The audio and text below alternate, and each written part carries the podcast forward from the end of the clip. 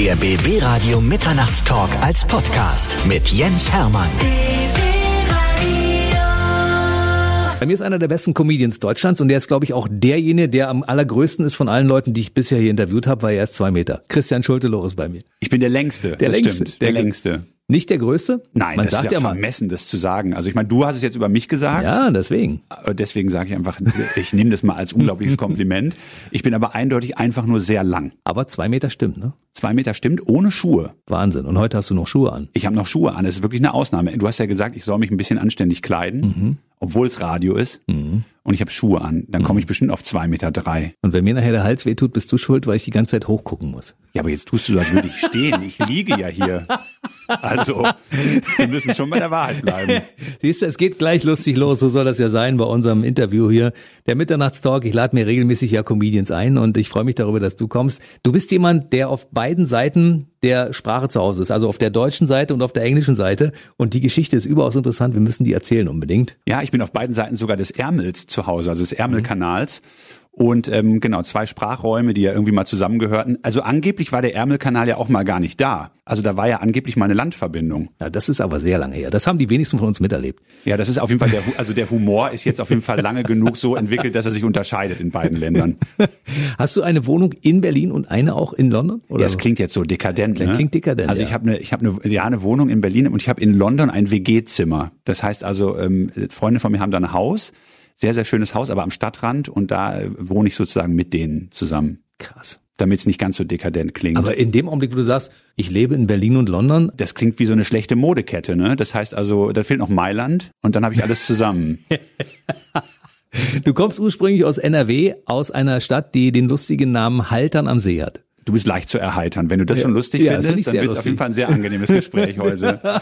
Ich bin sowieso leicht zu erheitern, deshalb lade ich mir immer Comedians ein, weil ich dann einfach mal eine Stunde Spaß hab zwischendurch, weißt du? Ja, aber wir mögen als Comedians mögen wir lieber Publikum, das äh, wirklich schwer zu erheitern Echt? ist, weil dann merken wir, wenn die dann lachen, dann war das wirklich auch mal ein richtig guter Gag. Jetzt Soll- weiß ich ja gar nicht mehr, wenn du die ganze Zeit lachst, ist ja auch, da weiß ich ja gar nicht, ob der Gag Soll ich jetzt war. ein bisschen ernster? Nein, bitte nicht. Das war, Okay. ich habe nur kokettiert. Er kommt aus einer Stadt, die heißt Haltern. Ich hatte den Namen vorher noch nie gehört.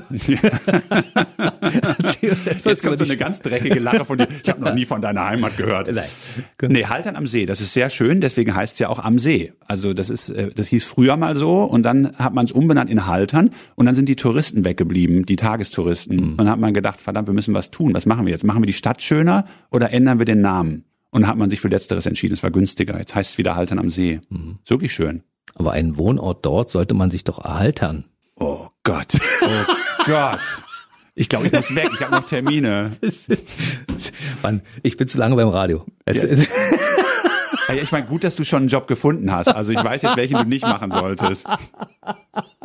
Dankeschön. Du hast äh, ursprünglich aber mal ein, eine ganz normale Kindheit gehabt und hast Nein, ich bin Comedian geworden. Also welcher, welcher Comedian hatte denn eine normale Kindheit? Das muss ja irgendwo müssen die Ursachen ja liegen für das, was man da auf der Bühne therapiert. dein Berufswunsch war von, von Hause aus Komiker? Schon früh, ja, schon früh. Ich, war, ich erinnere mich, es gibt ja rück, man verklärt das ja rückblickend so ein bisschen das eigene Leben, aber ich glaube, es gab als Kind so einen Moment, da hat mein Onkel geheiratet und ähm, dann haben wir so Gedichte vorgetragen oder so so jeder hat eine Strophe oder sowas von einem Gedicht, alle meine Cousins und Cousinen und ich habe meins absichtlich falsch gesagt und alle haben gelacht. Und da habe ich irgendwie gemerkt, das war so ein Erweckungsmoment. Ich so, ach lustig, man kann das also provozieren, dass alle lachen. Und dann ähm, haben alle gesagt, jetzt sag's noch mal vernünftig auf. Und dann habe ich es nochmal falsch gesagt, haben alle nochmal gelacht. Und habe ich gedacht, so, ach guck mal. Ah, so und so diese, es ist die Ernsthaftigkeit ein bisschen aufgebrochen gewesen. Ob das wirklich so war oder ob ich es mir jetzt schön rede, rückblickend, weiß ich nicht. Aber ich glaube, das war so ein Moment. Und dann bin ich über Schallplatten gestolpert von Heinz Erhardt und Otto und äh, Techtmeier und so, so Ruhrgebietscomedians. Und habe dann gedacht, ah, guck mal, das irgendwie, wenn man das auch wirklich beruflich machen kann und nicht nur den Kram, von dem meine Eltern und meine Oma immer reden, so Junge, du wirst Anwalt oder du wirst Arzt, mehr gab's ja nicht. Und da hab ich gesagt, ich finde beide Berufe wirklich, also wirklich schrecklich. Langweilig. Ja, und unglaublich. Flüstern mir langweilig. Nichts gegen Anwälte und ähm, gegen Ärzte. Braucht man auch als. Comedian? Braucht man ganz dringend. Im Idealfall nicht, aber wenn, dann ja, umso mehr. Aber man muss den Job ja nicht selber machen. Dafür gibt's ja andere. Tegmeier. Schon ewig nicht mehr gehört den Namen. Also ich habe früher Tegmeier auch gehört, weil mein Vater den gehört hat. Ich habe ihn nicht verstanden als kleines Kind, aber ich fand ihn irgendwie schon unterhaltsam, den Typen mit seiner Mütze. Ja, ja. Tegmeiers Reisen und so, was es so gab. Ne? Genau, Jürgen von Manger hieß der ja. Wahrscheinlich hieß der noch anders im, im echten Leben, aber Techmeier war dann so seine Figur, dieser taubenzüchtende Ruhrgebietsvater. Und ja, das war halt eine andere Zeit, das wird auch jetzt wahrscheinlich nicht mehr so funktionieren, aber das war irgendwie schon äh, prägend dann. Und habe ich irgendwann als Jugendlicher dann englische Comedy für mich entdeckt, in so einem? Comicladen. Ich bin in einen Comicladen gegangen und wollte mir irgendwie ja, einen Comic eben kaufen, was man so macht im Comicladen. Und da lagen so Kassetten aus den USA mit Stand-up-Comedy drauf und die habe ich mir gekauft. Die waren reduziert, die wollte wohl keiner. Und da habe ich die zu Hause auf Kassette gehört und fand das irgendwie super. Habe nur die Hälfte verstanden. Und dann ist der Wunsch so entstanden, das vielleicht mal irgendwann zu machen auf Englisch. Weißt du, dass viele Leute, die am Anfang kein gutes Englisch gesprochen haben, gesagt haben, irgendwann habe ich Musik gehört und ich wollte wissen, was die da singen. Bei dir war es Comedy. Bei mir war es mu wahrscheinlich Musik auch, aber Comedy, genau. Ich will wissen, was die da erzählen und warum, warum ich lache. Und ähm, das waren aber alles erst Amerikaner und dann später kamen die Engländer dazu. Und dann bin ich irgendwann auf einem Schulausflug mit 16 oder so stand ich vor dem Comedy Store in London. Und das ist so das Mekka der Comedy. Das ist der größte Comedy Club Großbritanniens. Da passen, was weiß ich, 500 Leute rein. Alles ganz eng, niedrige Decke, also perfekte Bedingungen. Kleine Bühne, alles nah dran. Und ähm, da habe ich davor gestanden und gesagt, hier möchte ich eines Tages auftreten. So, dann war der Floh in meinem Hirn.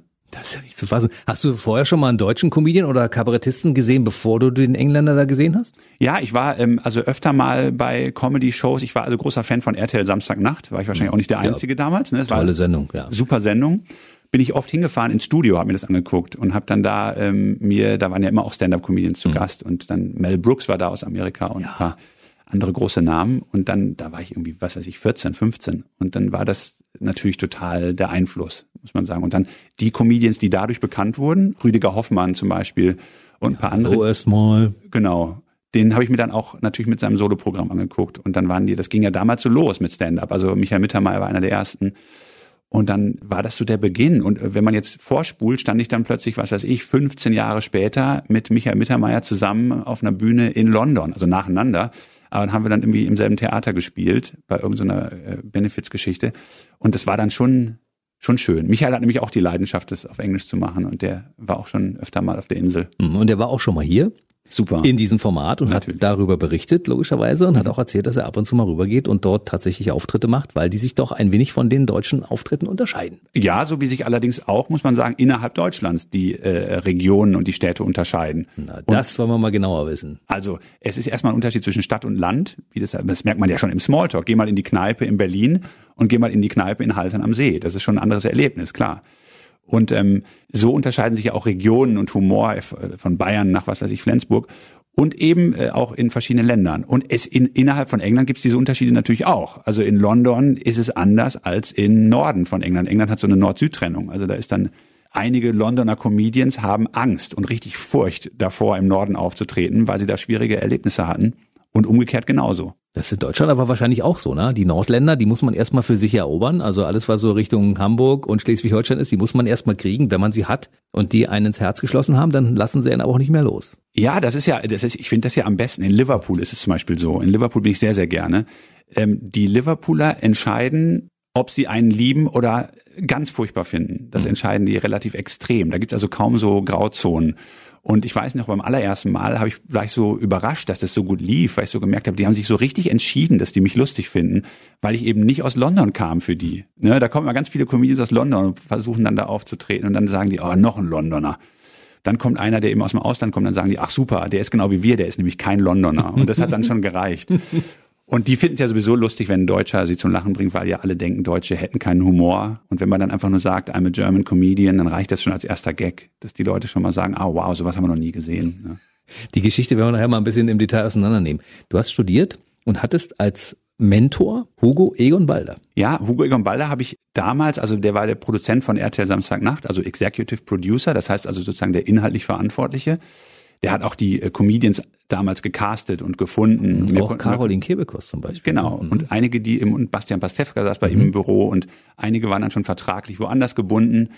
Anke Engelke saß bei ihm im Büro und ähm, also er hat auf jeden Fall dann dieses diese naja dieses Ensemble zusammengestellt und die Sendung verantwortet und der als ich in der Sendung also ich habe mir die angeguckt als Zuschauer habe ich ja gerade erzählt und da ähm, war er immer da und hat das Warm-up gemacht und ich kannte ihn ja schon auch von äh, alles nichts oder und den anderen Sendungen fand ich sowieso immer gut und dann habe ich mich mit RTL Samstagnacht beschäftigt, als ich dann an der Uni war und habe so einen Medienstudiengang belegt. Habe ich dann irgendwann kam ich zu dem Punkt, wo ich ähm, eine Arbeit schreiben musste, eine Diplomarbeit, eine Abschlussarbeit. Und habe gedacht, ich, womit kenne ich mich denn am meisten aus? Ich bin ja faul. Also ich möchte irgendwas machen, was ich schon weiß. Dann muss ich es nur runterschreiben. Und dann war die Idee, ah, RTL Samstagnacht hast du dich so viel mit beschäftigt und eben auch mit dem Original, mit Saturday Night Live, mit der Mhm. amerikanischen Sendung. Und da habe ich gedacht, dann ist es mein Thema. Also wie man so eine Sendung aus Amerika nach Deutschland holt äh, und wie dieser Prozess abläuft. So eine Adaption nennt man das, ne? Also wenn es rübergeholt wird. Und ob es da Lizenzgebühren gibt und ob man da inhaltlich an, sich an irgendwas halten muss oder ob man da frei ist und so weiter. Und dann habe ich diesen Prozess beschrieben und dafür musste ich ja dann nochmal mit den Leuten sprechen, habe dann Hugo Egon Balder kontaktiert, der dann schon mit Genial daneben angefangen hatte. RTL Samstagnacht war längst vorbei und habe dann die Produktionsfirma kontaktiert und gesagt, was ich da vorhabe. Und die haben mich natürlich, ist ja deren Aufgabe, das ist ja die erste Abfanglinie, die Leute abzuwimmeln. Und die haben mich versucht abzuwimmeln. Was will dieser Vogel von uns? Und ich habe aber nicht aufgegeben. Und irgendwann haben die gesagt, ja, dann komm halt mal vorbei und sprich mit Hugo. Und dann hatte ich dann einen Termin und dann äh, hat Hugo mich vor der Sendung, vor Genial daneben, hat er mich dann irgendwie empfangen, dann haben wir gesprochen. Und dann hat er gesagt, weißt du was, ich habe es noch nie gemacht. Machen wir. Finde ich gut. Immer was Neues ausprobieren. Und dann hat er gesagt, was muss ich da machen? Ich so, nicht viel. Also dann machen wir es auf jeden Fall. Und dann habe ich gesagt, ich bin auch faul, aber ich übernehme das alles. Und dann haben wir uns mehrfach getroffen, auch bei ihm zu Hause und äh, war ich im Schnitt bei Genial daneben und so. Und dann haben wir da Interviews geführt über diese Geschichte. Wie fing das mit Samstagnacht an? Es waren stundenlange Gespräche. Er hat das alles erzählt, was, was ihm noch einfiel. Und dann musste ich das alles abtippen. Das war unglaublich anstrengend. Aber daraus entstand dann diese Abschlussarbeit und eben auch unser Kontakt. Dann haben wir den Kontakt ein bisschen noch gehalten, haben dann aber irgendwann verloren und dann haben wir uns aber wieder gesehen, weil äh, dann war ich bei Genial daneben zu Gast irgendwann, als Comedian eben. Und so war dann äh, Hugo irgendwie dann ein dauerhafter Kontakt, der immer wieder aufkam. Und jetzt? Wie ist der Stand jetzt? 2021 seid ihr noch gute Buddies? Na, wenn wir uns sehen, freuen wir uns und unterhalten uns gerne und ich mag ihn sehr und ähm, wir haben uns dann immer gut unterhalten und aber wir sind jetzt nicht, wir treffen uns jetzt nicht privat. Dafür haben wir beide wahrscheinlich auch viel zu viel um die Ohren, schätze ich mal. Welche Note hast du für die Arbeit bekommen? Naja, ich glaube, die Arbeit war nur deswegen so gut benotet, weil Hugo auf dem Cover stand. ähm, er kam nämlich auch, es gibt ja immer eine Diplomverteidigung, so eine, wo die Arbeit dann nochmal präsentiert wird mündlich. Und ähm, die war dann an dieser Hochschule in Sachsen, habe ich studiert, Hochschule mit Da Weida. reden wir gleich drüber. Ja, da wurde das dann, da gibt's einen Aushang. Da stand dann, welche Abschlussarbeit wann präsentiert wird und wer die Prüfer sind. Und die Prüfer sind eigentlich immer nur die Professoren der Hochschule und ab und zu mal jemand von außerhalb. Und bei mir stand als Zweitprüfer Hugo Egon Balder. Und dann war der Hörsaal voll. Weil da kamen Leute, die wollten, es war noch nie vorher passiert, dass da alle Leute kamen und die wollten halt Hugo sehen. Und dann habe ich diese Veranstaltung eröffnen müssen mit den Worten, also Hugo ist zwar Zweitprüfer, aber er kann heute nicht hier sein. Und dann ist die Hälfte aufgestanden und total sauer gegangen. Und der Rest fand es aber trotzdem, glaube ich, ganz okay. Und naja, und die Arbeit wurde dann äh, sehr gut benotet. Alleine deswegen, glaube ich, weil es was Besonderes war. Und daraufhin hast du ihn auf ein Getränk eingeladen. Vermute ich mal. Als ich ihn dann wieder gesehen habe, habe ich ihn auf Getränk eingeladen, genau. Ja. Überleg mal bitte. Hugo hat ja wenig Zeit. Er war ja auch schon in dieser Sendung und das ist ja immer so, dass man, wenn man Hugo interviewen will, dann muss man ihn irgendwo, am besten rennst du mit dem Mikrofon hinter ihm her. Weil Ja, der ja. ist ja, der ist ja ständig in Action, der Mann, ne? Der ist immer in Bewegung. Der ist halt der lässigste Typ, den man sich vorstellen Ja. kann. So, der ist immer, also der wirkt immer lässig und das ist halt schon echt beneidenswert. Ist es. Ich glaube nicht, dass ihn schon mal jemand wirklich so gestresst erlebt hat oder so. Doch, hat er schon mal erzählt, dass er gestresst war auch. Ja? Ja, ja. Was, was war da vorgefallen? Irgendwas hat nicht funktioniert während der Produktion oder so. Okay. Da ist er dann kurz vor der Sendung, musste er mal kurz auf den Tisch hauen. Und dann wissen aber alle, dass es ernst wird. Dann ne? ist, glaube ich, ja, dann ist Polen offen ja, sozusagen. ja, ne? absolut. Wir reden über Mittweida. Es ist ja Bestandteil deines Programms. Also wer dich verfolgt, der weiß ja, Mittweida kommt in deinen Programmen vor, dein Studium und deine Wohnung in Mittweida in der Bordstraße Ach, das, die, 4. ja, ja, die Geschichte, genau. Die ist jetzt nicht mehr sozusagen im aktuellen Programm, aber die wurde schon oft erzählt früher, genau. Ist das eine wahre Geschichte? Die, das ist eine wahre Geschichte. Es Das war, Erzähl sie bitte, das ist unglaublich witzig. na, ich hatte halt eine Wohnung gesucht. Ich habe, ich komme aus dem, haben wir gerade etabliert, aus dem allertiefsten Westen sozusagen, fast holländische Grenze und habe dann in Sachsen studiert, also äh, das andere Extrem. Warum eigentlich? Ich wollte, ich glaube, so ähnlich wie Hugo, der gesagt hat, immer was Neues machen, so neue Sachen kennenlernen. Und ich wollte irgendwie, ich wollte schon weit weg. Das war mir wichtig, weil die meisten sind nach Münster zum Studieren gegangen und ich habe gedacht, ah nee, das ist ja wirklich, dann hängst du noch im alten Brei und so. Ich wollte schon irgendwas Neues sehen. Ich wollte eh ins Ausland, habe gedacht so. Das ist Ausland. Das zählt Sachsen noch. ist Ausland. Das zählt Alles noch. klar. 99, da war noch nicht viel passiert. Und dann war das toll. Das war einfach eine richtig gute Erfahrung. Ich fand's super da. Also so ein kleiner Ort ähm, in der Nähe von Chemnitz, unglaublich nette Leute, äh, ganz, ganz familiäre Atmosphäre. Also äh, da, da haben die Uhren auf jeden Fall sehr langsam getickt. Da sah es noch wirklich aus wie in der DDR. Ne? Das Kino, da hat man im Kino zwischen den Filmen haben die so Butterbrote geschmiert. Da gab's kein Popcorn und dann haben die gesagt, wir machen eine Fettbämme. Also mit Schmalz beschmiertes Brot. Ja, ich komme aus dem Osten, ich weiß, was das ist. Du weißt, was eine Fettbämme ja, ist. Eine Fettbämme ist eine Schmalzstulle. Wahnsinn. Sagt der Berliner, ne? Ja, ja, genau, eine Schmalzstulle. Und ich kannte das da natürlich noch nicht, weil mhm. bei uns im Kino gab es halt diesen üblichen Mist, so Nachos und so. Mhm. Und da gab es eine Fettbämme und ich fand das so gut. Und das war ein, ein echt ein gutes Erlebnis. Und habe ich da studiert und ähm, musste eben eine Wohnung suchen und dann gab es dieses Missverständnis mit der, also die Straße war die Badstraße oder die Parkstraße und es klang für mich als wie Bordstraße und ich habe das dann ewig gesucht und nicht gefunden. Und habt ihr am Anfang mein Vermieter, wo ich dann wirklich eingezogen war, weil diese erste Wohnung, von der ich da äh, spreche, die war wirklich, das war, sowas hat man noch nicht gesehen. Das waren so, da, da, da kam die Tapete von der Decke und überall lag so gewelltes Linoleum, was sich so aufgerollt hatte und so. Das war der Knaller. Hm. Und die haben, noch, gesagt, wir heizen für sie um 18.30 Uhr, damit sie 20 Uhr schön muckelig haben, wenn sie von der Uni kommen. Die wollten also einfach in die Wohnung reingehen, als gehörte sie auch noch zu den Vermietern. Und das habe ich alles dann ähm, schräg gefunden natürlich. Und dann habe ich dann nach die nächste Wohnung, die ich mir angeguckt hatte, hatte ich mir direkt genommen. Also die war, die war halt eine normale Wohnung. Und die habe ich gesagt, ja, sowas möchte ich gerne. Und habe die dann genommen. Und ähm, da habe ich die auch nicht verstanden, aber die Wohnung war schön. Und der Vermieter stand neben mir am, am äh, Gartenteich und hat mir hat auf diese Fische gezeigt und hat irgendwas gesagt. Das habe ich, ich habe kein Wort verstanden. Ich wusste nicht, ob der, ich wusste, weil er drauf zeigt, redet er wahrscheinlich von den Fischen aber ich habe es nicht verstanden. Aber dann vier Jahre später, als ich da wegging, habe ich die Leute verstanden. Das ist ja manchmal, dann habe ich es im Blut gehabt, so, aber ich fand es toll. Fand es so toll. Und in der Wohnung stand dann die Dusche nicht mehr in der Mitte der Küche? Nein, die war also sehr konventionell, muss man sagen, im Badezimmer, die Dusche. Guck an. Erstaunlich. Ja. Fand ich auch ein bisschen langweilig. Und ich habe gedacht, das kenne ich ja schon, aber gut, ich habe es dann, ich hab's dann mitgenommen, ja. Und die Toilette war auch nicht eine halbe Treppe tiefer. Auch sehr enttäuschend. Die war auch im selben Raum wie die Dusche. Ja unfassbar. Wirklich langweilig. Ja. Aber du bist, ich meine, du bist aus der farbigen Westwelt in die graue Ostwelt eingetaucht. Ich als Ostberliner weiß, wovon ich da rede. Bei uns war es ja damals wirklich sehr grau. Wie war das für dich damals? Gab es den Kulturschock, als du eingereist bist in Mittweida? Na, pass auf, es wird jetzt wirklich sehr, sehr skurril, denn, und auch teilweise äh, kaum glaubwürdig, denn für mich war der, bunten, der Osten viel bunter als der Westen. Echt? Weil bei uns, da wo ich herkomme, sind die Häuser entweder verklinkert, so in Weinrot, mhm. oder eben weiß gestrichen.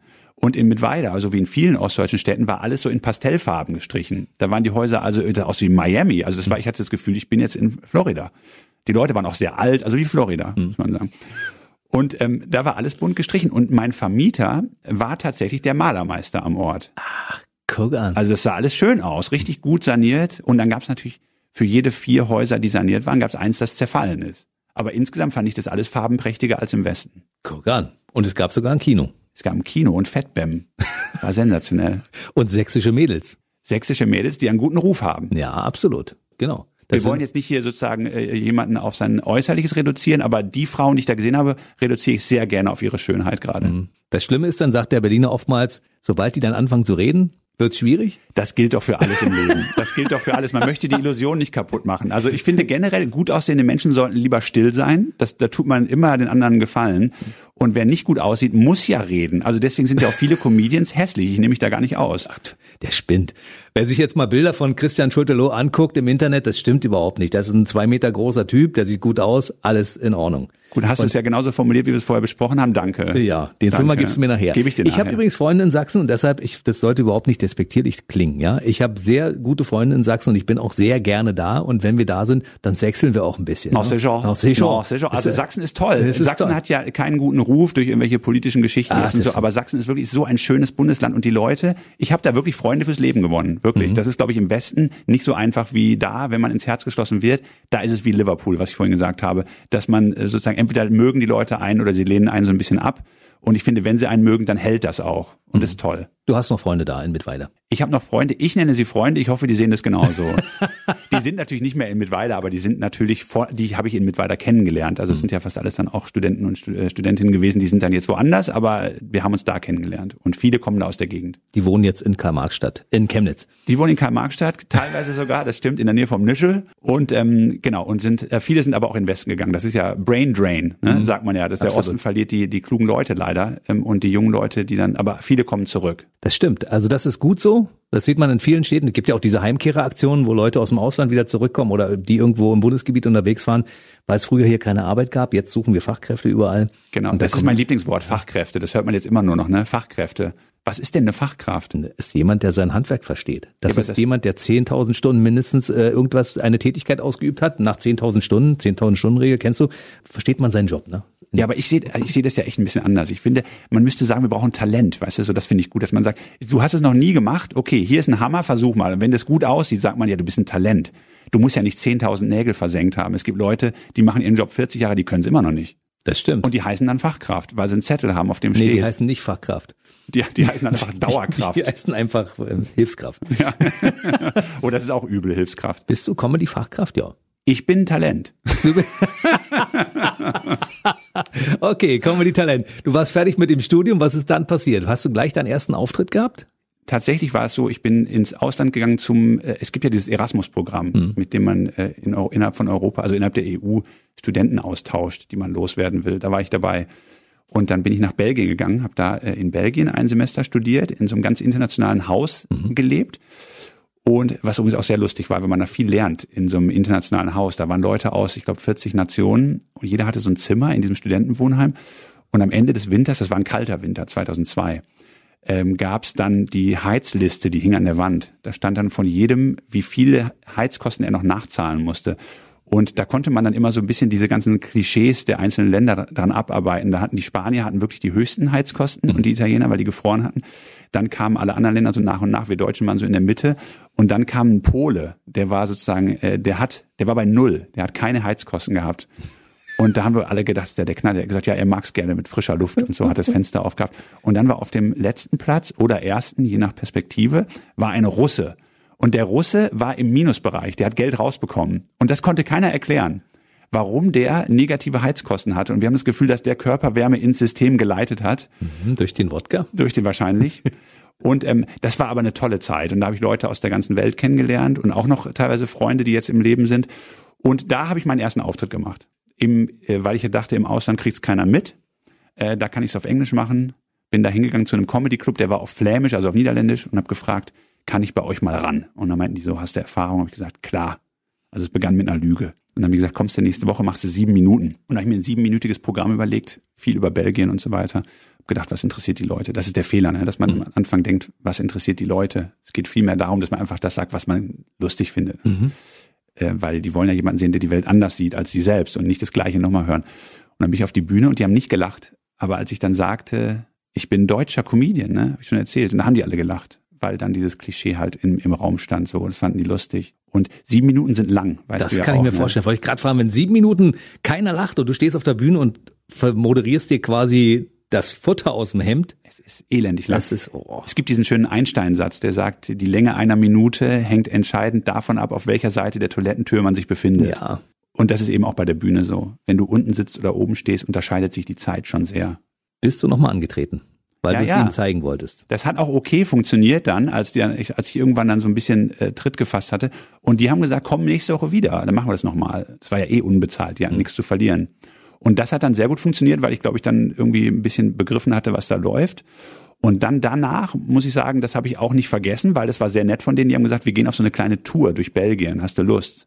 Und dann sind wir mit so einem Bulli, also wirklich wie in so einem Film, Krass. mit einem Bulli durchs verschneite, was eigentlich nie passiert, aber es war wie gesagt ein kalter Winter, durchs verschneite Belgien und sind in diese äh, Jugendzentren gefahren und haben da äh, Comedy-Shows gespielt. Und ich habe halt den kürzesten Spot gehabt, weil ich ja noch so neu war. Und ich glaube, die haben mich dann irgendwie in der Mitte auftreten lassen, fünf bis acht Minuten oder vielleicht auch zehn, wo ich nichts kaputt machen konnte. Und dann hatte ich daran so einen Gefallen gefunden und es wurde auch besser. Und dann gab es für den dritten Auftritt gab es, glaube ich, schon einen Zwanni. Und das war natürlich sensationell gut. Ne? 20 Euro mit Comedy verdient zu haben, war fantastisch. Das war dann quasi Nightwash to go, könnte man sagen. Das war genau Nightwash, aber halt ähm, in so völlig unbekannten Jugendzentren, wo, wo der Fußboden klebt und wo die Leute eigentlich Pool spielen wollen und dann am Billardtisch stehen und man dann sagt, hört doch mal kurz zu, Leute, eine halbe Stunde, dann könnt ihr weiterspielen. Das war schon lustig. Ich bereue es nicht, dass ich dich eingeladen habe, weil, also ich habe ja von einigen Leuten gehört, der Christian Schulteloh, der hat so eine tolle Geschichte, die musst du dir erzählen lassen, was der so rechts und links des Weges so erlebt hat. Unfassbar. Ja, also weiß ich, also das eigene Leben wirkt ja immer so unaufgeregt, wenn man draufblickt, weil man das ja Schritt für Schritt erlebt. Aber wenn jetzt jemand von außen drauf guckt und man dann mal überlegt, was alles schon passiert ist, dann merkt man ja erst vielleicht, dass man schon einiges erlebt hat. Aber selber erlebt man es ja sozusagen linear. Dann ist es weniger aufregend. Ich bin bis jetzt total begeistert. Ich finde es total spannend. Hast du irgendwann mal deine Entscheidung bereut, dass du als Comedian angefangen hast zu arbeiten? Ich meine, wenn du immer nur ein Zwanni kriegst, dann ist das ja irgendwie auch nicht ausreichend, um davon seinen Lebensunterhalt zu bestreiten. Ja, ich finde, dass du wirtschaftlich da ähm, das gut zusammengefasst hast. Ähm, das ist, äh, sagen wir so, nee, bereut. Also ich finde, bereuen sollte man sowieso nichts im Leben. Das ist ja im Idealfall sollte man vielleicht die richtigen Schlüsse rausziehen und sagen, ich ändere jetzt was. Aber bereuen heißt ja, dass man dann irgendwie dauerhaft in der falschen Richtung unterwegs war. Das ist ja, gilt es ja eigentlich zu vermeiden, wenn es geht. Ähm, es war aber schon so, dass ich oft, natürlich oft auf der Bühne gedacht habe, was zum Teufel tust du dir hier an? Ne? Also warum gibst du diesen Leuten diese Macht über dich? Also äh, wenn die alle lachen, geht's mir gut. Wenn die nicht lachen, geht's mir schlecht. Und das sollte man ja eigentlich nicht machen. Nee. Dass man allen Leuten diese Riesenmacht gibt, zu entscheiden, wie man den ganzen Abend und den ganzen nächsten Tag verbringt. Und es gab Momente, in denen ich gedacht habe, ich mach's nie wieder. Nie wieder will ich auf einer Bühne stehen. Gerade die ersten Jahre, als ich dann in England war, da gab es Abende, wo ich von der Bühne geboot wurde, wo ich einfach, die, ich habe die falschen Auftritte auch gemacht. Ich habe dann für so eine, bin für so eine Comedy-Club-Kette aufgetreten. Die haben sehr gut bezahlt und ich brauchte eben Geld, wie du gesagt hast. Und die Miete in London war teuer, ist nach wie vor teuer. Und ähm, dann bin ich in diesen Comedy-Clubs so durchgereicht worden. Da waren nur so abgehalfterte alte Komiker in schlecht sitzenden Anzügen die keine Lust mehr auf den Job hatten. Stell dir vor, so Boris Johnson als Komiker, so irgendwie so, ne, so ein schlabbriger Anzug Mhm. und irgendwie genervt und so. Und dann bin ich da mit denen aufgetreten und die hatten alle keine Lust mehr und ich hatte ja Lust. Und dann habe ich die Lust auch irgendwann verloren, weil ich so dachte, die Stimmung ist hier so schlecht, will ich das wirklich machen? Und das Publikum war dann auch teilweise, waren die gar nicht für die Comedy-Shows da, sondern die haben so ein Paket gebucht. Die haben also gesagt, wir kaufen uns so einen Abend, so als Gutschein für eine Gruppe, Junggesellenabschied mit Essen, mit Stripper, mit Comedy und mit Party. Und wir waren eben nur ein Baustein davon. Und das war der am wenigsten spannende für die, weil die mussten ja dann anderen Leuten zuhören. Die wollten sich ja selber unterhalten. Und diese Shows waren ein absoluter Albtraum. Alle, allesamt waren die furchtbar. Und da habe ich gelitten. Da habe ich gelitten. Da habe ich am Ende 250 Pfund bekommen, glaube ich, also so 300 Euro. Das war eine Menge Geld zu dem Zeitpunkt für, für diese Shows. Und ich wusste, ich muss davon drei spielen und dann habe ich den Monat gesichert, so was die Miete angeht. Aber diese drei waren halt schrecklich. Und irgendwann habe ich gedacht, das geht nicht weiter und dann habe ich Dinge geändert und habe dann diese Shows nicht mehr gespielt, habe meine Einstellung zum Publikum überarbeitet und so und dann war das auch alles wieder viel besser. Aber es gab die Phase, wo ich gedacht habe, was tust du dir an? Aber es gibt ja viele Kollegen von dir, die sagen, man muss auf dem Weg zum Comedy Olymp auch zwischendurch mal richtig, richtig scheitern. Ja, ich halte das für falsch formuliert. Man wird auf jeden Fall scheitern, mehrfach. Also man muss, glaube ich, nicht. Das heißt also zu sagen, das Ziel ist es, dass es mir passiert, dann ist alles gut. Also es ist schon, ich sag mal, wenn es jemanden gibt, der es geschafft hat, nicht zu scheitern, dann kann man dem das ja nicht vorwerfen. Das ist ja schön. Aber ich glaube, es gibt keinen, der nicht gescheitert Nein, ist, oder? Davor, man lernt ja auch daraus, oder? Ja, es gibt immer noch Abende, ich glaube auch die Rolling Stones haben immer noch Abende, wo die von der Bühne gehen und sagen, also so einen Dreck haben wir noch nie erlebt. So, das ist die schlimmste Show in unserer Geschichte. Das wird denen jetzt noch passieren. Also ich glaube, äh, das ist ganz normal, klar. Es ist halt ein nicht abzusicherndes Geschäft. Das heißt, man geht auf die Bühne und man kann sich nicht absichern und sagen, es wird mindestens so gut. Man kann es immer versauen. Es kann irgendjemand anderes auch versauen. Da kann ja im Publikum plötzlich aufstehen und sagen, Hals Maul, meine Frau ist gestern gestorben, ich will meine Ruhe oder so. Und was macht man denn dann? Ne? Dann steht man da und der ganze Abend ist kurzzeitig zumindest in die Knie gezwungen. Das kann passieren. Ist dir sowas passiert? Das ist mir nicht passiert, aber mir sind Dinge passiert, wo auch selbstverschuldet, ne? Oft. Oft ist es selbstverschuldet. Ich habe mal jemanden gefragt, ich habe darüber geredet, dass ich Alkoholpausen mache. Also ich manchmal monatelang keinen Alkohol trinke. Und dann habe ich äh, die Leute gefragt, ob es denen auch so geht. Das war in Schottland. Und dann sagte jemand, ähm, das ist natürlich schon mal, da kann man schon mal gute Gags drüber machen. so. Und dann sagte der erste natürlich, ja, halbe Stunde und so die üblichen Gags, die dann kommen vom Publikum. Und einer sagte, ich habe seit sieben Jahren nichts mehr getrunken oder so. Und dann habe ich gesagt, langsam oder von heute auf morgen? Und er sagt, ja, von heute auf morgen aufgehört. Und ich gesagt, ah, wow, was ist denn an dem Vorabend passiert, dass du entschieden hast, das war's. Ne? Ich werde nie wieder was trinken. Und bis zu diesem Zeitpunkt war es super lustig. Alle haben gelacht, es war ausgelassen, es war so ein bisschen Ping-Pong zwischen dem Publikum und mir. Was ist an dem Vorabend passiert? Und dann sagt er, well, I tried to kill myself. Und dann ist natürlich kurzzeitig mal die Stimmung im Keller. Und dann hat er aber, habe ich auch gesagt, uh, ne, jetzt fragen sich alle, was sagt der lustige Typ auf der Bühne jetzt? Ne? Und dann sagte er so, naja, du hast gefragt. Ne? Und dann wurde daraus ein nettes Gespräch, was dann nicht mehr so richtig lustig war. Und irgendwann kam so ein erleichterndes Moment, dass dann wieder irgendwas Lustiges passierte. Aber das sind Momente, in denen dann einfach mal kurz alles vorbei ist. Und das war jetzt noch nett. Also es gibt auch Momente, die sind einfach feindselig. Erzähle. Ja, dass man von der Bühne geboot wird, das passiert in Großbritannien. Also jetzt nicht mehr so oft. Schmeißen die denn Sachen nach dir? Das ist mir, ich glaube, also nicht, dass ich es mitbekommen hätte, ich glaube, das ist mir noch nicht passiert, dass körperlich Was, aber ich bin schon mal durch den Hinterausgang verschwunden in Bournemouth. Das war an der Südküste, liegt das, das ist so ein, so ein Partyort. Da fahren die Leute zum Wochenende hin.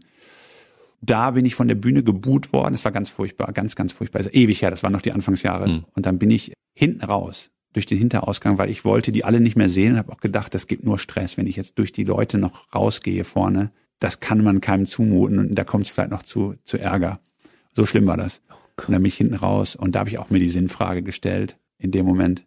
Hab dann noch den Zug verpasst danach. So richtig solche Abende, wo man denkt, so, was machst du hier eigentlich? Wo man sich von oben beobachtet, wie so eine, mhm. wie so bei der Truman Show. Man sieht sich selber und denkt so, also das ist doch eigentlich nicht das, was du willst im Leben, oder? So. Und dann gibt's aber das Lustige ist, dass dann am nächsten Tag man wieder aufs Pferd klettert und wieder losreitet. Und dann ist man auf dem Pferd und hat einen tollen Ausritt sozusagen buchstäblich oder sprichwörtlich. Und dann ähm, denkt man so, die Welt ist wieder in Ordnung. Es ist der schönste Job der Welt. Also wir sind, glaube ich, alle ein bisschen carrier. Ich kenne das definitiv. Ich bin ja auch Unterhaltungskünstler. Ne? Ja, klar. Und dementsprechend gibt es auch so zwischendurch bei 90, 99 Prozent der Dinge machen Spaß und, und ein Prozent sind so schlimm, dass man denkt, warum tust du dir das an? Ne? Aber der gleitende Durchschnitt ist doch wichtig, ja, oder? Ja, genau. Das heißt, am Anfang deiner Karriere ging es doch wahrscheinlich auch viel ja, sozusagen hoch, huckeliger hoch und runter Boah. und irgendwann kommt Ruhe rein ja, in diese Tendenz. Krass, das ist wirklich, das ist echt eine, eine krasse Erfahrung, die muss man aber mal machen, um zu wissen, wie schön es ist, wenn alles funktioniert. Ne? Ja, ja. Und ich sag nochmal, die wird man auch machen. Genau, das ist der Punkt. die wird jeder machen. Also es erfordert ja schon irgendwie eine, eine Portion Wahnsinn, diesen Job zu machen. Mhm. Und das ist ja, das zeichnet es ja auch aus. Den darf man dann auch nicht immer nur verteufeln. Man muss sagen, ohne diese Portion Wahnsinn wäre es auch nicht so schön. In wie vielen Ländern der Welt bist du aufgetreten? Also ich habe so klangvolle Namen wie Dubai zum Beispiel gesehen. Ja, ja, klangvoll ist es Dubai ja nur in gewisser Hinsicht. Aber ich bin aufgetreten, also erst fing es ja an mit äh, Belgien war das erste Land und dann kam da noch Holland dazu und dann ging es halt los in England. Und mhm. dann hat sich das so ausgedehnt, natürlich Wales und Schottland, also wenn man das als einzelne Länder wertet. Und dann ging es aber sehr international los, weil es gibt diesen großen europäischen Comedy-Markt. Das heißt, es gibt englischsprachige Comedy-Shows in Skandinavien, in Osteuropa oder Mitteleuropa, wie die es nennen, äh, und in Südeuropa und so. Und ähm, deswegen komme ich dann, ich habe mal ich habe aufgehört zu zählen, aber auf jeden Fall weit über 30 sind es, glaube ich, immer wow. gewesen irgendwann. Und was ist das schönste Land neben Deutschland? Großbritannien. Du meinst für Comedy-Auftritte? Das kann man so pauschal nicht sagen. Es gibt aber ein Phänomen, was ich beobachtet habe. Ich habe das so analysiert. Ne? Ich glaube, jeder hat ja einen eigenen Blick drauf. Es gibt ja oft ein etwas größeres Land und daneben ein kleineres Land mit derselben Sprache. Mhm. Also zum Beispiel gibt's ja nur mal Deutschland und Österreich und so ein Teil der Schweiz. Ne? Mhm. Dann gibt's Holland und dazu eben Belgien mit einem Teil in Niederländisch. Und dann gibt's zum Beispiel relativ ähnliche Sprache, zumindest ähnliche Kultur, Schweden und Dänemark ein bisschen kleiner daneben und so. Und eben auch England und dazu dann Schottland oder Wales. Und ich habe mhm. immer wieder beobachtet, dass diese kleinen Länder daneben einen sehr abgründigen Humor haben. Also die Österreicher, die Dänen, die Belgier und eben auch die Schotten und die Waliser, die neben so einem großen Mutterschiff existieren irgendwie. Und dass dieses Mutterschiff an sich mehr darauf achtet, politisch korrekt zu sein. Das beobachtet man in diesen kleineren Ländern weniger. Und das ist in Osteuropa auch so. Da hast du also die großen Länder wie Polen zum Beispiel, da sind die Leute politisch korrekter im Publikum oft oder vermeintlich ne, politisch korrekter. Und die kleinen Länder, die sind so richtig bissig und abgründig. Und das ist ein Unterschied, den man auf der Bühne bemerkt. Und das finde ich hochspannend. Schön ist es eigentlich, also schön ist es eigentlich überall, wenn die Bedingungen richtig sind. Deswegen äh, kommen die Auftritte unter den richtigen Bedingungen, sprich niedrige Decke, das Publikum nah dran, im Idealfall hat das Publikum schon zwei, drei Bier getrunken oder Gläser Wein und dass die halt Lust haben, ne? Und dann kann es überall einfach phänomenal toll sein. Es kann auch, aber auch überall schiefgehen, klar. Mhm. Auch im Waschsalon. Waschsalon ist, glaube ich, also wer, wer Nightwash guckt, der wird sich mal denken, warum machen die das? Die sitzen da irgendwie vor Waschmaschinen auf so einer kleinen, hässlichen Halle. Da sitzen die Menschen auf irgendwelchen komischen Stühlen, auf Campingstühlen. Es ist, äh, das ist ja keine schöne Halle. Und dieses Format ist wirklich, das ist ja das, in Anführungszeichen, Comedy-Format in Deutschland, ne? Naja, es gibt die beiden großen, halt Quatsch Comedy Quatsch Club, Club, genau, genau, Quatsch Comedy Club als sozusagen die äh, Premium-Geschichte, sagen wir mal in Deutschland, mhm. sozusagen die Premium-Shows und dann Nightwash als das ganz junge, etwas Underground sozusagen Waschsalon-Format, so mhm. andere, genau, ein bisschen andere Zielgruppe auch. Und die ähm, Comedy ist halt eng, klar. Also Comedy ist die besten Auftritte hast du als Comedian, wenn die Bude voll ist. Mhm. Und wie, wie die, wenn die, sagen wir mal, wenn die Bude voll ist, ist sie im Idealfall auch ein bisschen zu klein. Mhm. Das ist ja das Schöne. Es gab mal ein Video, das haben Kollegen in England gemacht, die haben also Backstage Comedians gefragt, warum die Show nicht funktioniert hat heute. Was war los, war die Frage, ne? Hm. Und haben daraus eine Collage geschnitten und haben die gesagt, also sagen wir mal so, die Decke war zu niedrig, ne? Danach kam dann, ja, die Decke war viel zu hoch, ne? Dann hat der nächste gesagt, ja, es war ein Freitag. Freitage funktionieren nie. Dann sagt der andere, ja, es war ja auch kein Freitag. Die Leute lachen nur freitags und so und haben das nacheinander geschnitten und gezeigt, es gibt für alles eine Entschuldigung. Ne? Also es liegt aber immer an den äußeren Umständen, sagt, da ist sich dann jeder einig. Aber die können auch richtig sein, wenn es, wie gesagt, wenn es eng und voll ist, ist es schon schön. Deswegen war Corona ja so schwierig für uns, mhm. weil wir im Prinzip für alles stehen als Comedy-Szene. Wir stehen für alles, was nicht ging. Mhm. Also alles. Ja. Laut lachen, gemeinsam in Kontakt sein, nah beieinander sein, eng im Keller sitzen, äh, mit vielen Fremden auf engstem Raum und so weiter. Ne? Und das war alles dann natürlich irgendwie nicht so optimal. Wir haben ja eine Kooperation mit dem Quatsch Comedy Club und wir haben ja auch die besten Comedians Deutschlands bei uns im Programm als feste Benchmark, also als festes Programmelement, was immer wieder auftaucht zwischendurch. Und natürlich haben wir zwischendurch auch mit, mit sämtlichen Comedians, die wir zu fassen bekommen haben, dort auch gefunkt und gehört, wie geht's euch denn? Und allen ging es schlecht, weil das Lebenselixier fehlte. Ne? War es bei dir auch so? Ja, wir waren so, es ist so, man vermutet ja immer, Comedians mögen Menschen nicht. Deswegen stellen sie sich auf die Bühne und lästern über Menschen und machen sich lustig über die menschlichen Seiten ja, dieser Welt. Und dann haben wir alle gemerkt als Comedians, dass dieser Gedanke wirklich falscher nicht sein könnte, weil wir alle, glaube ich, die Menschen vermisst haben und äh, fasziniert sind natürlich von den Menschen und es brauchen und lieben und so. Und mir ging es so, ich habe gemerkt erstmal, wie entscheidend, was für ein entscheidender Teil meiner Identität das eben ist, auf Bühnen zu stehen mhm. und wie mein Belohnungszentrum, also wie bei einem wirklich einem Suchtkranken, das Belohnungszentrum war plötzlich abgeschnitten ähm, weil ich ja jeden Abend im Idealfall Leute vor mir habe, die lachen und die klatschen und die nachher sagen, wie toll sie es fanden. Und als das plötzlich weg war, habe ich gemerkt plötzlich, verdammt, ich fühle mich irgendwie so, so, so taub, ne, mhm. so, so, so abgestumpft. Und da fehlte halt massiv was. Auch dieses Unterwegssein, dieses sinnlose fünf Stunden im Zug sitzen. Das ist so, das fehlte plötzlich. Es war ja alles weg. Und da musste man morgens irgendwie aufstehen und sich einen Plan für den Tag machen. Und das war schon ein massiver Einschnitt, klar. Hm, und viele Comedians schreiben ja ihre Programme, währenddessen sie stumpf im Zug sitzen und von A nach B fahren, ne? Ja, ich glaube, die meisten schreiben ja gar nicht ihre Programme. Die, und denken sich die aus. Genau, die entstehen. Also ich glaube, ja. die Leute kommen ja zu unseren Shows, weil sie es mögen, im Idealfall. Also sie mögen halt, wie die Person, zu der man da geht, denkt und die mhm. Welt sieht und nicht wie toll die Person zu Hause sitzt und Sachen aufschreibt. So, mhm. das äh, möchte ja keiner spüren, dass da was aufgeschrieben wurde, sondern die möchten einfach an der Denkweise teilhaben.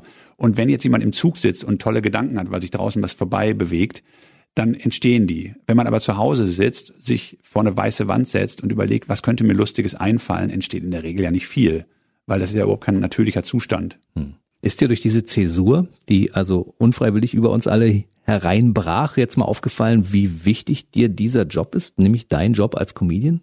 Ja, ich habe mich ja sogar gesehnt nach den schrecklichen Auftritten. Und das war natürlich schon schlimm. ich so auch, was will ich dafür geben, jetzt einen furchtbaren Auftritt zu haben? Ein, einer von denen, wo man normalerweise sagt, nie wieder, ja? Oh, das wäre schön heute Abend. Und das ist ja ein eindeutiges Zeichen. Definitiv. 2009 bist du nach London gezogen. Mhm. Warum hast du gesagt, ich verlege ich meinen Wohnsitz jetzt dauerhaft nach London? Also ich habe zwischen vorher habe ich ja ganz viel Comedy auf Englisch schon gemacht, wie gesagt, angefangen in Belgien und dann bin ich Europa getourt, also war immer wieder überall bei Festivals und so weiter, habe viele englische Kolleginnen und Kollegen kennengelernt und dann Kontakte geknüpft schon und dann war der Plan da, dass es bald passiert irgendwann.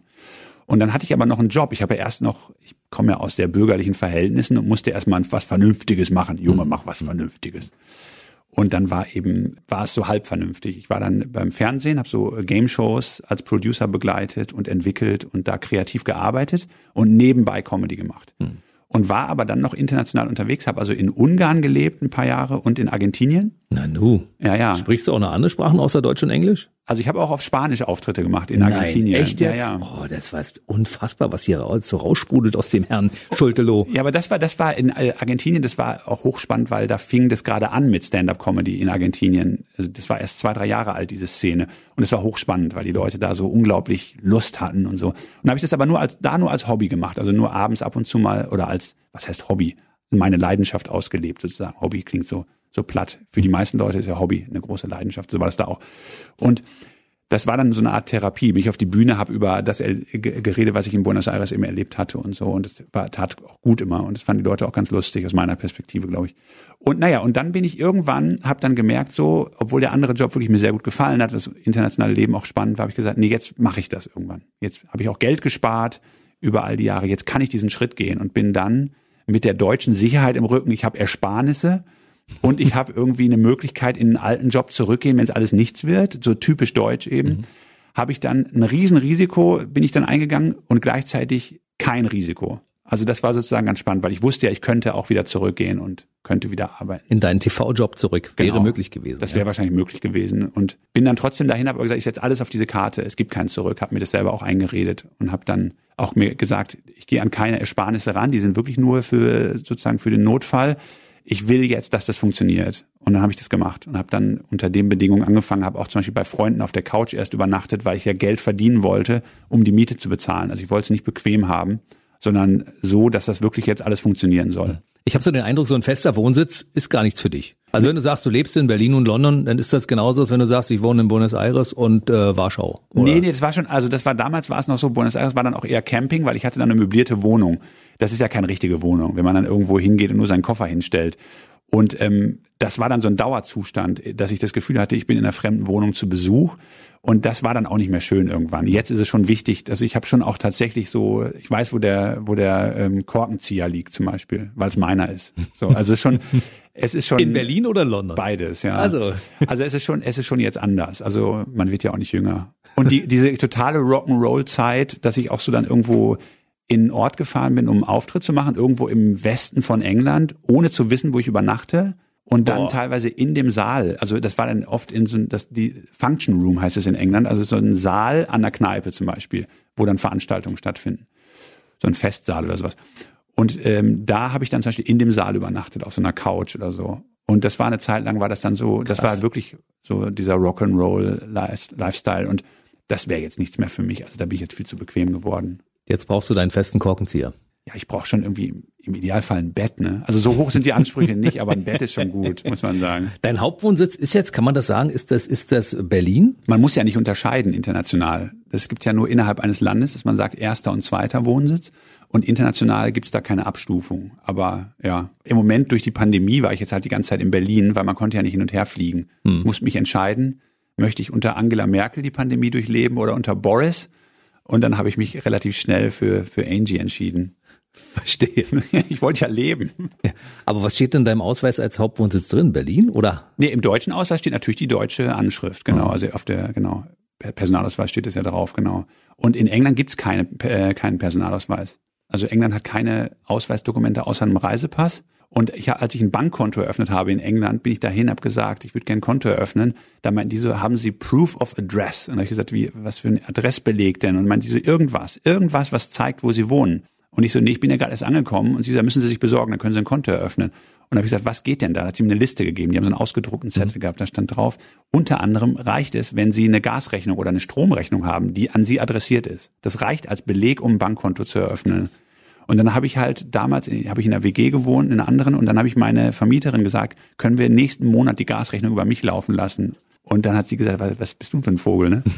Und dann habe ich gesagt, ja, ich brauche diese, diesen Proof of Address. Und dann hat sie gesagt, okay, dann machen wir das. Haben wir für einen Monat diese Gasgeschichte auf mich gestellt. Und dann hatte ich diesen Brief und dann konnte ich ein Konto eröffnen und das hat denen gereicht. Und das ist alles sehr, es weiß auch keiner so richtig, wer alles in England lebt. Deswegen war das ja jetzt so ein Chaos auch mit diesen ganzen äh, Papieren beim Brexit und so, weil ähm, keiner genau weiß, wer da alles da ist, weil niemand muss sich da melden. Es gibt keine Meldepflicht in England. Man kann da einfach hinkommen. Also man konnte, konnte einfach hinkommen und dann anfangen. Und dann braucht man zwei Dinge. Man braucht ein Bankkonto und man braucht eine Oystercard. Das ist diese, diese Karte für die Busse und Bahnen. Und die kriegt man nämlich auch so, indem man so ein Proof of Address hat, dann kann man sich registrieren. Die kriegt man dann, irgendwann hat man die auch ohne bekommen sogar. Wenn man die beiden Dinge hat, ist man da angekommen. Das ist ja spannend. Wann warst du das letzte Mal drüben in, drüben in London? Das ist jetzt eine, eine Weile her. Ich war jetzt ähm, vor ein paar Monaten nochmal da und jetzt ist der Plan erst wieder im Winter. Weil jetzt gerade war es mit dem Hin- und Herreisen halt so schwierig. Man brauchte fünf Tests. Fünf. Wahnsinn. Aber für eine Person. Und ähm, deswegen geht es, ich glaube, mit dem regulären Betrieb, dass ich hin und her fliege, geht erst dann wieder 20, 2022. Hast du ein paar Brexit-Auswirkungen mitbekommen und am eigenen Leibe zu spüren bekommen? Ja, es gab äh, natürlich Misstöne. So, also der Tag nach dem Referendum, also sagen wir so, ich habe auch profitiert vom Brexit, das muss man schon sagen. Also ich wurde zwar auch von der, also eine Woche nach dem äh, Referendum wurde ich in Essex. Essex liegt außerhalb von London, so ein bisschen äh, östlich. Da wohnen viele Leave-Wähler, also viele, die für den Brexit gestimmt haben. Das ist eine relativ sozusagen rechtskonservative Ecke. Und da habe ich einen Auftritt gehabt und das war unschön, weil da haben Leute reingerufen, geh doch zurück nach Europa und so. Und das passiert eigentlich gar nicht in England. Aber da war das so, das fand ich wirklich unschön. War auch dann kein angenehmer Abend. Selbst die Gags darüber haben dann nicht so funktioniert, weil die es alles so ernst genommen haben. Es war plötzlich eine riesen Lagerbildung so im Land.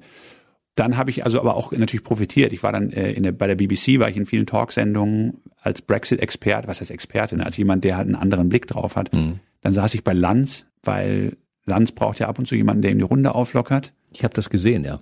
Lädt dann Leute, Leute wie uns ein. Der braucht ja eigentlich fast jeden Abend jemanden, der ihm die Runde auflockert, sind wir mhm. ehrlich. Und deswegen mhm. saß ich dann ein paar Mal bei ihm. Und bei Maybrit Illner war ich auch, neben mhm. Armin Laschet. Das fand ich lustig neben Armin Laschet. Wo ich, da stellt man sich dann auch die Sinnfrage, ich bin ja Komiker geworden mhm. und nicht Politiker. Plötzlich sitze ich da mit denen und dann habe ich mich gefragt, wer kommt auf die Idee, zu einem ernsten politischen Thema Armin Laschet einzuladen.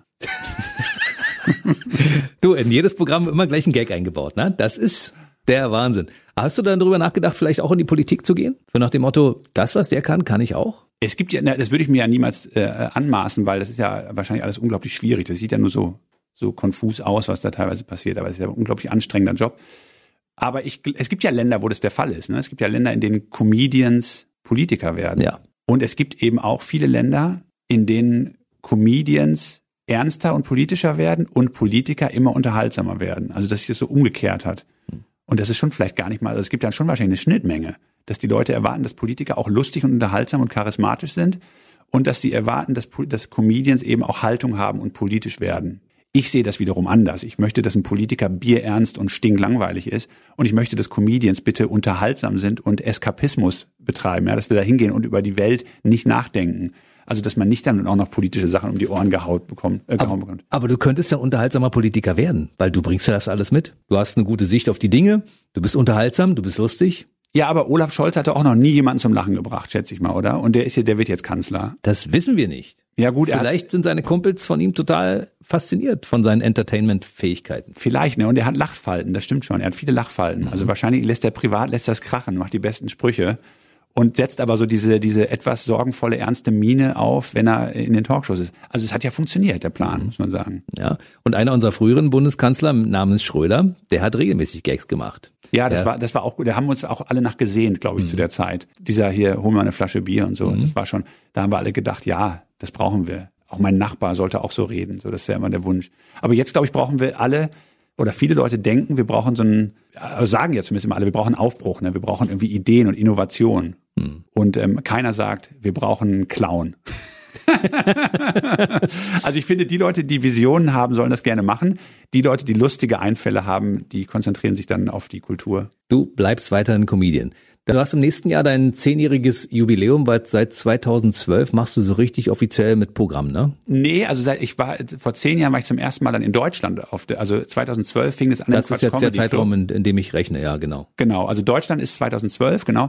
Und mein allererster Auftritt war 2002, also dann doppelt so lang. Dann sind 20 Jahre. Mhm. Also dann haben wir nächstes Jahr was zu feiern. Das zehnjährige deutsche Jubiläum und das 20-jährige internationale Jubiläum. Also da, da kannst du ja mal eine kleine Party schmeißen, ne? Ja, aber wir rechnen das Corona-Jahr raus. Das heißt, Ach, stimmt, ne, ja. also da ist ja nichts passiert. Mhm. Also im Prinzip müssen wir sagen, ja, wir feiern gemeinsam, ich lade ein paar Leute ein und dann machen wir aber ein Jahr später nochmal die richtige Feier. Dann haben wir zwei Partys. Wen würdest du dann zu so einer Party einladen?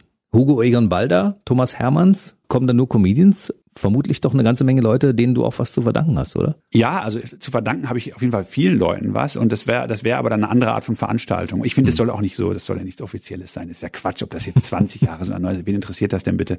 Und ähm, ich finde einfach nur, es sollen die kommen, die man gerne um sich hat, ne? Hm. Und das ist ja egal, was die beruflich machen. So, also ich habe auch gerne Leute um mich, die was ganz anderes machen als ich, weil das ist ja irgendwie, ich finde es hochspannend. Ich habe jetzt vor, vorgestern habe ich so eine Firmenveranstaltung, das mache ich relativ häufig, dass ich dann so äh, von Firmen gebucht werde, auch so Preisverleihungen moderiere und so. Und das ist immer sehr, ich mag das sehr, sehr gerne, weil man dann ganz, ganz neue Welten kennenlernt. Und das war jetzt eine indische Firma und die haben, ähm, die sind gerade auf dem Weg, eine Milliarde Euro Umsatz pro Jahr zu machen. Und ich finde es super. Also ich finde so, weißt du, wenn wir über 20 Euro für den ersten Auftritt reden und man sich freut, dass man so 20 Euro in Cash bekommen hat, mhm und dann kommt jemand und sagt, Leute, wir machen 600 Millionen Umsatz im Jahr. Das reicht nicht. Wir brauchen eine Milliarde. Und mit solchen Leuten zu sprechen, finde ich total interessant. Und von solchen Leuten bezahlt zu werden noch mehr, weil man kann sich ja ausrechnen, wie hoch das Honorar war bei der Veranstaltung. Ja, ich habe gesagt, ich möchte euch so weit wie möglich zurückwerfen auf dem Weg zur Milliarde. Aber das fanden die nicht so lustig. es hat vermutlich funktioniert, nachdem sie dir dein Honorar überwiesen haben. Ja. Oder die sind einfach so gut, dass sie sagen, na ja, das holen wir locker wieder raus, was wir dem Schulte-Loh bezahlt haben. Ja, das hoffe ich doch, dass die das so sehen. Also ich meine, wenn es daran scheitert, dann ist sowieso das Unternehmen verloren, muss man sagen. was machst du denn bei solchen solchen Sachen. Spielst du da Teile deines Programms oder lässt du dir individuell für diesen, für die Firma, für die du arbeitest, dann etwas einfallen, was zu denen auch passt? Äh, ich überlege mir vorher erstmal, ob ich es machen möchte. Also die Anfragen kommen meistens über die Agentur rein. Ich habe also eine englische und eine deutsche Agentur, zwei unterschiedliche, weil sich das ja einfach unterscheidet.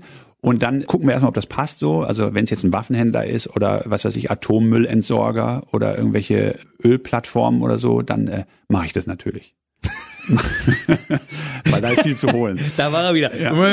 Das war also dann mache ich das natürlich nicht, ähm, sondern äh, das muss ja schon irgendwie vertretbar sein und dann mache mach ich ein Vorgespräch mit denen. Hm. Also dann möchte ich ein bisschen wissen, was die da vorhaben und so und wer die so sind und dann fange ich an, mir Gedanken zu machen und dann soll der Abend schon für die auch speziell sein. Das heißt, ich habe mal für eine Hubschrauber-Rotoren-Firma, die entwickeln also Hubschrauber-Rotoren, Riesenfirma, kennt kein Mensch, ist aber riesengroß, habe ich mal äh, Aufträge gemacht, habe dann vorher mir natürlich so Hubschrauber-Gags, die für die vielleicht lustig sind, über, überlegt. Oder dann, wenn man jetzt was weiß ich, BMW macht oder so, ne, dann oder ich habe Deutsch-Englische Handelskammer habe ich gemacht. Und das ist natürlich super. Ich meine, da kann ich dann ganz viel von meinen normalen Gags über Deutschland, England auch verwenden, aber das Ziel ist schon, dass man Dinge macht, die dann auch für die Leute einmalig sind. Ich spreche auch mit denen dann während der Show, das soll Dialog sein und nicht nur Monolog und wenn es eine Preisverleihung ist, ist es natürlich super, weil dann hat man ja immer einen Aufhänger. Jeder mhm. Preis hat irgendeinen Titel, der total Banane ist.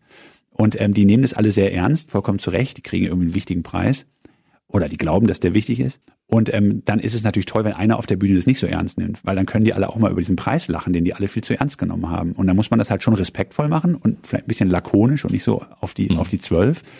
Aber das macht dann schon Spaß.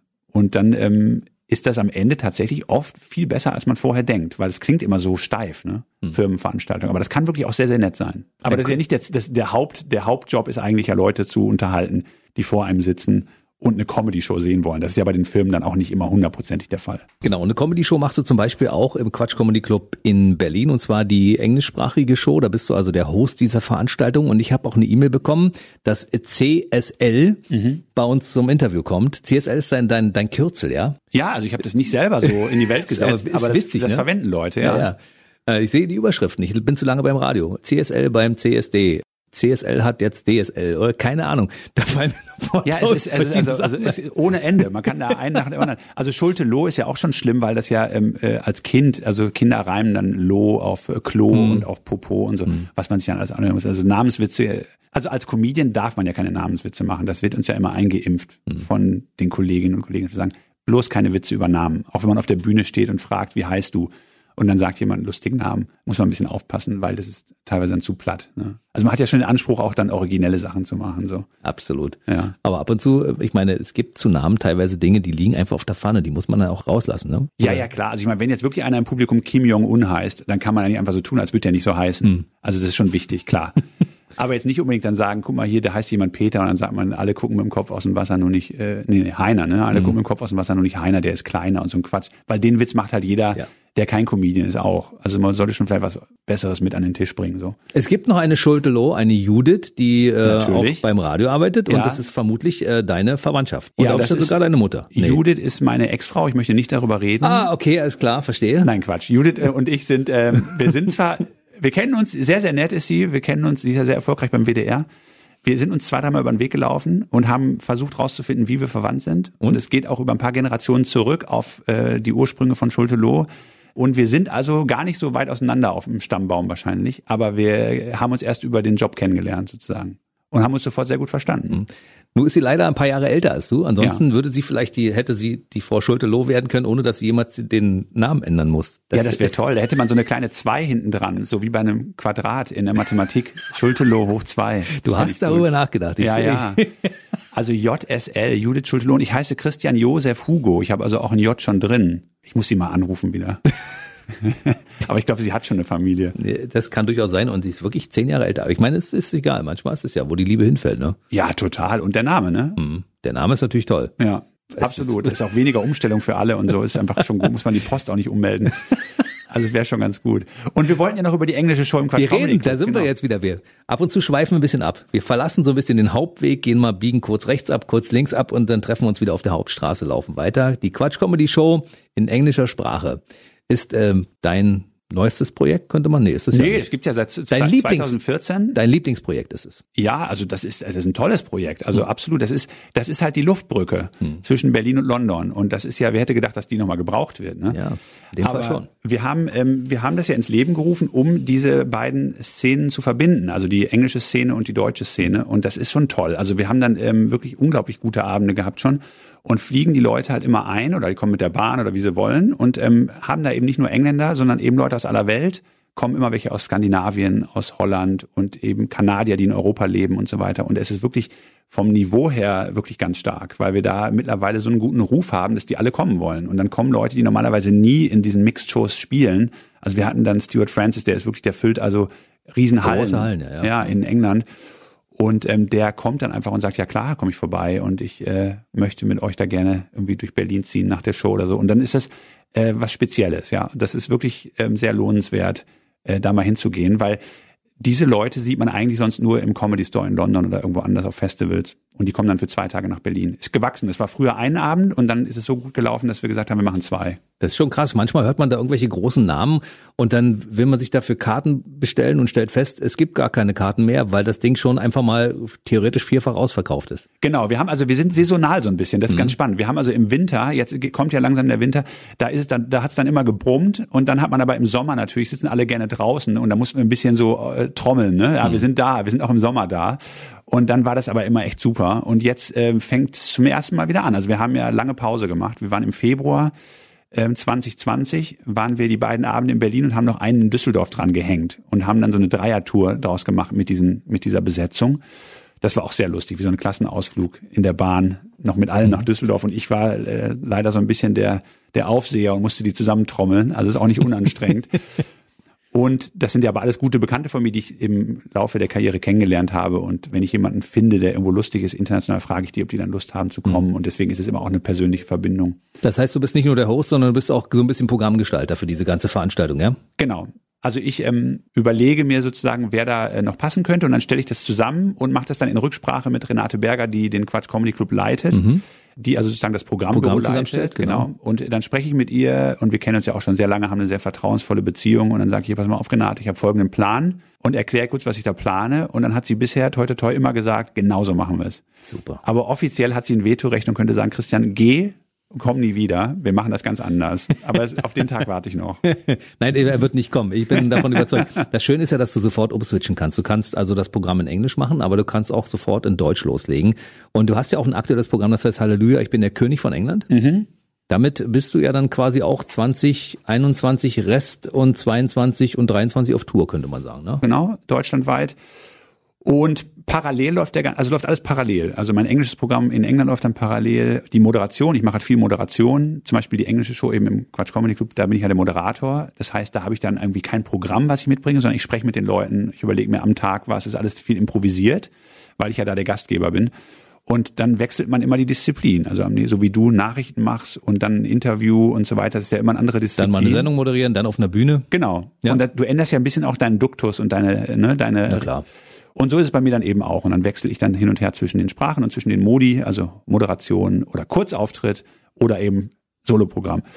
Und Firmenauftritt, also diese ganzen Sachen, mal ein bisschen was im Fernsehen, das unterscheidet sich immer sehr. Und das läuft genau parallel. Die Show heißt übrigens Halleluja, ich bin der König von England. Weil Halleluja ist ja von Händel und der ist eben auch nach London ausgewandert, damals, der Komponist. Der ist in London gestorben. Ich hoffe, das, äh, naja.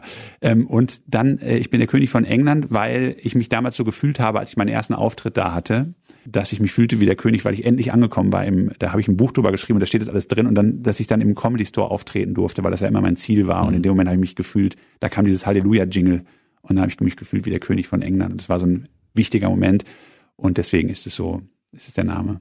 Und wenn du in England bist, heißt das Programm Halleluja, ich bin der König aus Deutschland? König von Deutschland heißt es ja in dem Fall von Rio Reiser, ne? Ja, stimmt. Ne? Ach, das hat er ja auch immer wieder umgedichtet, Rio Reiser, ne, damals. Immer wieder angepasst auf aktuelle Gegebenheiten. Äh, mein englisches Programm, mein letztes hieß äh, Rise of the 50-Foot German Comedian. Ähm, die messen ja in Fuß, die Engländer noch, lustigerweise. Und es gab ja diesen Film irgendwie Attack of the 50-Foot Woman irgendwann mal in den 50ern. Da habe ich das Poster angepasst und habe mich dann als 50 Fuß großen deutschen Komiker ausgegeben und habe dann da drei Folgen rausgemacht. Die, die Programme hießen dann erst Attack und dann äh, Return und dann Rise, also wie so ein Hollywood-Film. Und das war äh, genau ein bisschen, bisschen abgefahren. Du hast es gerade kurz gesagt, du hast 2017 ein Buch geschrieben zum Lachen auf die Insel. Das wurde ja sogar gleich zum Sachbuch des Monats, als das rauskam. Mhm. Das ist ja spannend, ne? Das war toll, weil das war eine ganz andere Welt. Also ich habe dann plötzlich äh, so eine Lesereise gemacht und dann habe ich war ich in so Literaturhäusern und so, ganz andere Welt. Hochspannend. Und äh, beim Kollegen Mike Litt war ich bei 1 Live, ähm, der hatte ja so eine Literatursendung und habe dann so eine so eine Deutschland-Tour gemacht eben und das Buch präsentiert. Unter anderem auch in England bei so es gibt so German Societies in den Städten und das sind dann so deutsche ähm, in einer, deutsche Literaturgesellschaften und so und die haben mich auch gebucht und dann habe ich das Buch teilweise auf Deutsch und Englisch am selben Abend mich selber übersetzt sozusagen, weil nicht alle im Saal Deutsch sprachen, aber die meisten schon. Und das war eigentlich auch so ein total surreales Erlebnis, dann so eine Lesereise zu machen, bei der man sein eigener Dolmetscher ist. Spannend. Ja, das war lustig. Hast du dir eigentlich die letzte Stunde auch zugehört, was du hier so alles erzählt hast? Nein. Also es ist, aber ich habe dir zugehört und ich stelle fest, es ist Du hast ja so ein tolles Leben. Du hast, du lebst deinen Traum, weil du wolltest, da alles, was du machen wolltest, ist in Erfüllung gegangen. Du bist auf dieser Welt zu Hause. Du warst in 50.000 verschiedenen Städten, Ländern, lernst tolle Menschen kennen, verdienst damit einen Haufen Geld hast Spaß den ganzen Tag. Also besser kann man doch eigentlich gar nicht leben. Naja, Schalke ist noch nie deutscher Meister geworden, seitdem oh. ich auf der Welt bin. Also es geht schon noch wesentlich besser. ich habe gedacht, wir kommen um das Thema Fußball herum, aber nein, es gibt, es ist schon, ich, es ist schon alles, äh, ja, eine spannende, bisher eine spannende Karriere, glaube ich so. Mhm. Aber ähm, das ist jetzt auch nicht so, dass ich dann sage, ja, alles erreicht. Also man steckt sich ja immer neue Ziele. Ich habe jetzt einen Roman geschrieben, der dann irgendwann hoffentlich rauskommt. Mhm. Und das ist so ein Projekt, an dem ich jetzt lange gearbeitet habe. Und ich finde, dass man immer so, ich gucke immer so aufs Nächste und nicht so viel zurück glaube ich. Und deswegen mal, mal gucken, was noch kommt. Das, das machst du doch auch, oder? Du kannst doch ja, auch die nächsten Sachen eher. Klar gucke ich nach vorne. Aber ich gucke manchmal auch zurück und denke, hey, das war ja gar nicht so übel, was wir bisher so hier das stimmt, abgerissen das haben. Stimmt, ne? ja, das stimmt. Das ist auch wichtig, dass man sich mal kurz auf die Schulter klopft und sagt, so schlimm ist es alles gar nicht gewesen. Lass uns mal reinschnüffeln in dein Romanprojekt. Es ist ein, es spielt natürlich in London. Äh, man soll ja über das schreiben, was man kennt. Ist in Deutsch oder Englisch? Habe ich auf Deutsch geschrieben. Mhm. Habe erst auf Englisch angefangen, vor vielen Jahren. Und habe ich umgeswitcht auf Deutsch, habe es auf Deutsch geschrieben. Aber äh, ich weiß gar nicht mehr so richtig warum, aber es ging irgendwie besser. Und das ist ein, also die Welt bricht zusammen, weil jemand im Fernsehen eine ungeheure Sache behauptet, die dann belegt wird und tatsächlich stimmt. Und dadurch ändert sich die komplette Weltordnung. Ich muss jetzt ein bisschen kryptisch reden, weil yeah. es noch nicht äh, beim Verleger ist. Und dadurch ändert sich alles und plötzlich sind die Leute nicht mehr daran interessiert, möglichst reich zu werden und möglichst viel Geld zu haben und möglichst hohen Status und viel ähm, äh, sozusagen zu erwerben, sondern äh, plötzlich steht derjenige oder diejenige hoch im Kurs, die sehr gut Musik machen, gut malen und Leute zum Lachen bringen, tolle Künstler, Geschichten erzählen, ja. genau, die Kultur und die Künstler. Und äh, dadurch ändert sich alles und wir beobachten einen Obdachlosen und eine Kaffeeaushilfe in London, die sozusagen uns begleiten durch diese veränderte neue Welt und für die ändert sich alles, weil die plötzlich beide extrem einen ganz großen Umbruch im Leben haben und auch so zusammenfinden und dann kommen die Sachen sozusagen in Schwung und dann passieren ganz viele schräge Sachen. Es ist relativ rasant. Das ist ja spannend. Ich möchte es jetzt schon lesen. Okay, gut, ich freue mich. Wann ja. wird es fertig sein? Äh, fertig ist es soweit, der, das Manuskript, und das ist hier, geht jetzt bald an den Verlag. Mhm. Genau. Und, wann wird es erscheinen? Das wird dann besprochen. Also ich hoffe, es kommt irgendwann raus. Ich, ich schicke dir eins. Ich hoffe, es kommt irgendwann raus. nächstes Jahr. Das, das ist also, schon schön, wenn es nächstes Jahr klappt. 2022, da ist ja schon mal was. Ja. Ja, bis, wer bis dahin nicht warten möchte, der kann dich natürlich auch verfolgen. Du bist ja überall vertreten. Du hast eine eigene Internetseite. Die ist tatsächlich germancomedian.com. Mhm. Also sozusagen kann man sich gut merken, weil Christian Schulte-Loh können sich die Leute oft nicht merken, gerade im Ausland. Und dann habe ich alles gebündelt auf germancomedian.com. Mhm. Und dann gibt es natürlich noch Facebook und Instagram. Bist genau. Du auch. Da bist du unter Christian Schulte-Loh. Ne? Genau, Christian Schulte-Loh. Oder man geht einfach auf germancomedian.com und dann äh, sind da auch diese Symbole für die einzelnen sozialen Medien und dann findet man mich da auch. Mhm. Und wer so lange nicht warten will, der geht einfach in den Quatsch Comedy Club und geht dienstags oder mittwochs vorbei und schaut sich deine Programme oder hört sie sich an Du zusammen mit den Comedians äh, aus aller Welt. Genau. Und ansonsten gibt's ja alle Termine auf der Seite vom Quatsch Comedy Club. Absolut. So. Jetzt haben wir mal rasch 65 Minuten hier eingetütet. Schön war's. Hatten normalerweise gar nicht so viel Zeit, aber wir nehmen uns natürlich die Zeit, um diese Dinge auch mal anzureißen. Und ich bin relativ sicher, wenn wir jetzt an dieser Stelle nochmal von vorne beginnen würden, würden wir wieder 65 Minuten hinbekommen, ohne dass wir eine Geschichte doppelt erzählen. Wir würden dann mehr über dich reden müssen. Aber gut, das machen wir beim nächsten Mal. Das interessiert keine Sau. das bezweifle ich ganz stark. Christian Schulte-Lobe heute bei mir im BB Radio Mitternachtstalk Podcast. Ich fand's ganz, ganz toll. Danke, hat sehr viel Spaß gemacht. Kommst sehr du angenehm. wieder? Auf jeden Fall. Spätestens, wenn das Buch raus ist. Ich freue mich drauf. Ich freue mich auch. Danke Bis dann, dir. bleib lieber. schön gesund, Danke. gute Shows und ähm, mach einfach weiter so. Du auch. Bis bald. Der BB Radio Mitternachtstalk. Jede Nacht ab 0 Uhr. Und der neueste Podcast jeden Mittwoch.